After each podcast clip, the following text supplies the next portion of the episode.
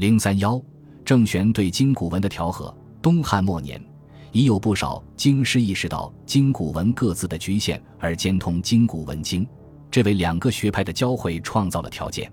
在这种形势下，大经学家郑玄以他渊博的学识，进行了对金古文的调和工作，成为汉代经学的集大成者。郑玄字康成，北海高密人。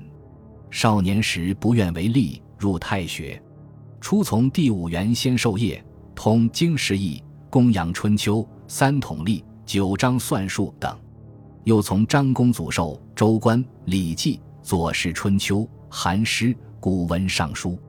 后来以为山东无足问者，乃西入关，经卢植介绍，师是经学大师马融。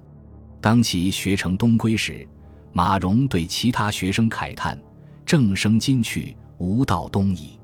郑玄兼通经古文诸经，勤于著述。他的著作据本传载有：门人相与传玄答诸弟子问五经，一《论语》作政治八篇；凡玄所著《周易》《尚书》《毛诗》《仪礼》《礼记》《论语》《孝经》《尚书大传》《忠厚》《前相历》，又著《天文七政论》《卢里地掐义》。六艺论、毛诗谱、博许慎五经意义、达林孝存周礼南，凡百余万言。郑玄治学不专著一家，讲求旁征博引，取长补短。见当时今古文互相攻击，无有休止，欲参合其学，成一家之言。于是便著群经。在注经时，首先是突破师法家法的局限。宗观众说，转向发明；其次是经古文兼采。并做出自己的判断，做到既有不同又有定见。如注是鬃毛为主，毛意若隐略，则更表明；如有不同，即下几意，实可识别。注《尚书》虽用古文，而又和马融不同，或从今文说。注《以礼》与今文之外，并参考当时发现的古文义理。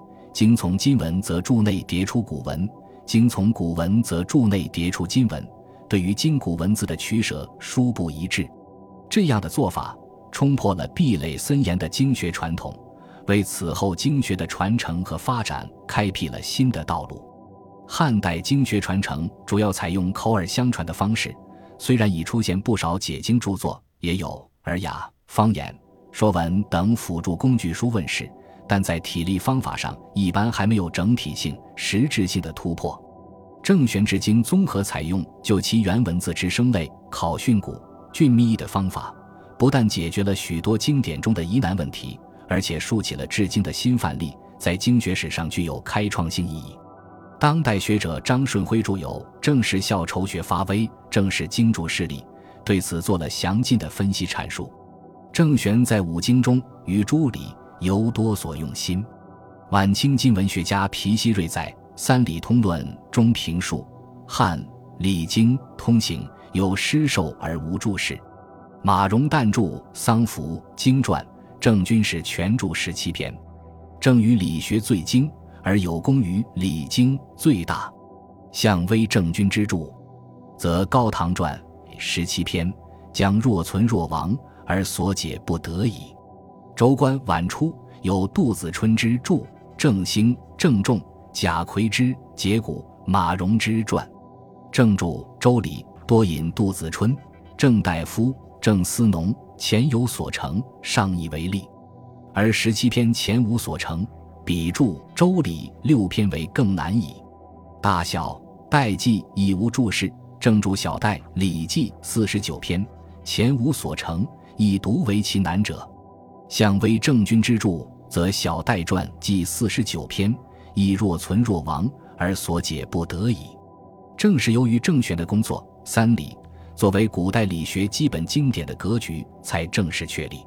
所以，清代学者戴震言：“郑康成之学，仅在三礼注，当与春秋三传并重。”这对古代礼制研究具有重要意义，与此后数千年封建典章制度的兴革有直接联系。郑玄的学术博大而精深。被称为正学，他的诸种经著在当时便风靡学界，独领风骚。郑玄是混同古今的通学家，他虽以古学为宗，但兼采经学以复以其意。经过他的注解，经古文的区别混合起来，那时的学者正苦于家法的繁杂，又见他宏大渊博，无所不包，便欣然归之，不复舍此曲笔。于是郑主行而起，鲁、韩三家诗，欧阳大小夏侯尚书大小戴李都废掉了，正学成为当时天下所宗的儒学。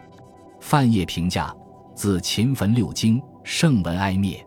汉兴，诸儒颇修一文，及东京学者一个名家，而守文之徒，桎梏所秉，异端纷纭，互相诡计，遂令经有数家。家有数说，章句多者，或乃百余万言。学徒劳而少功，后生疑而莫正。郑玄扩囊大典，网罗众家，删财繁屋，刊改陋诗，自是学者略之所归，是十分中肯的。郑玄在中国经学史上有重大的影响。汉代解经之作留存至今的共有六部，除何修的《春秋公羊解骨》，赵岐的《孟子章句》外。其余的四部，《周礼注》《仪礼注》《礼记注》《毛氏坚》都是郑玄所作。他们作为研究儒家经典的基本参考著作，给历代经学家提供了有益的帮助指导。作为汉代经学的代表作，后世学者涉此则难窥汉学门径。清代朴学大兴，学者更奉郑玄为经学鼻祖，有人甚至认为汉学就是郑学。张顺辉常论。清代二百六十余年的学术界，特别是前家学者，都围绕了许正之学努力用功。凡是探讨文字的，便以许慎的《说文解字》为依据；研究经学的，便奉郑玄的群经主说为宗主。到贤以下，治学的道路虽已变化，但是综上许正的学术气氛从来没有清淡过。所以，我们说有清一代的学术界。完全为许正之学所笼罩了，也不失之夸大。郑玄的工作对于经学也有一些消极影响：一是多引伪书以助经，二是混淆了经古文的区别。现在的许多经书，如《诗》《三礼》《论语》注本，往往是今文、古文、正注三种说法混在一起的，很难弄清各自的本来面目。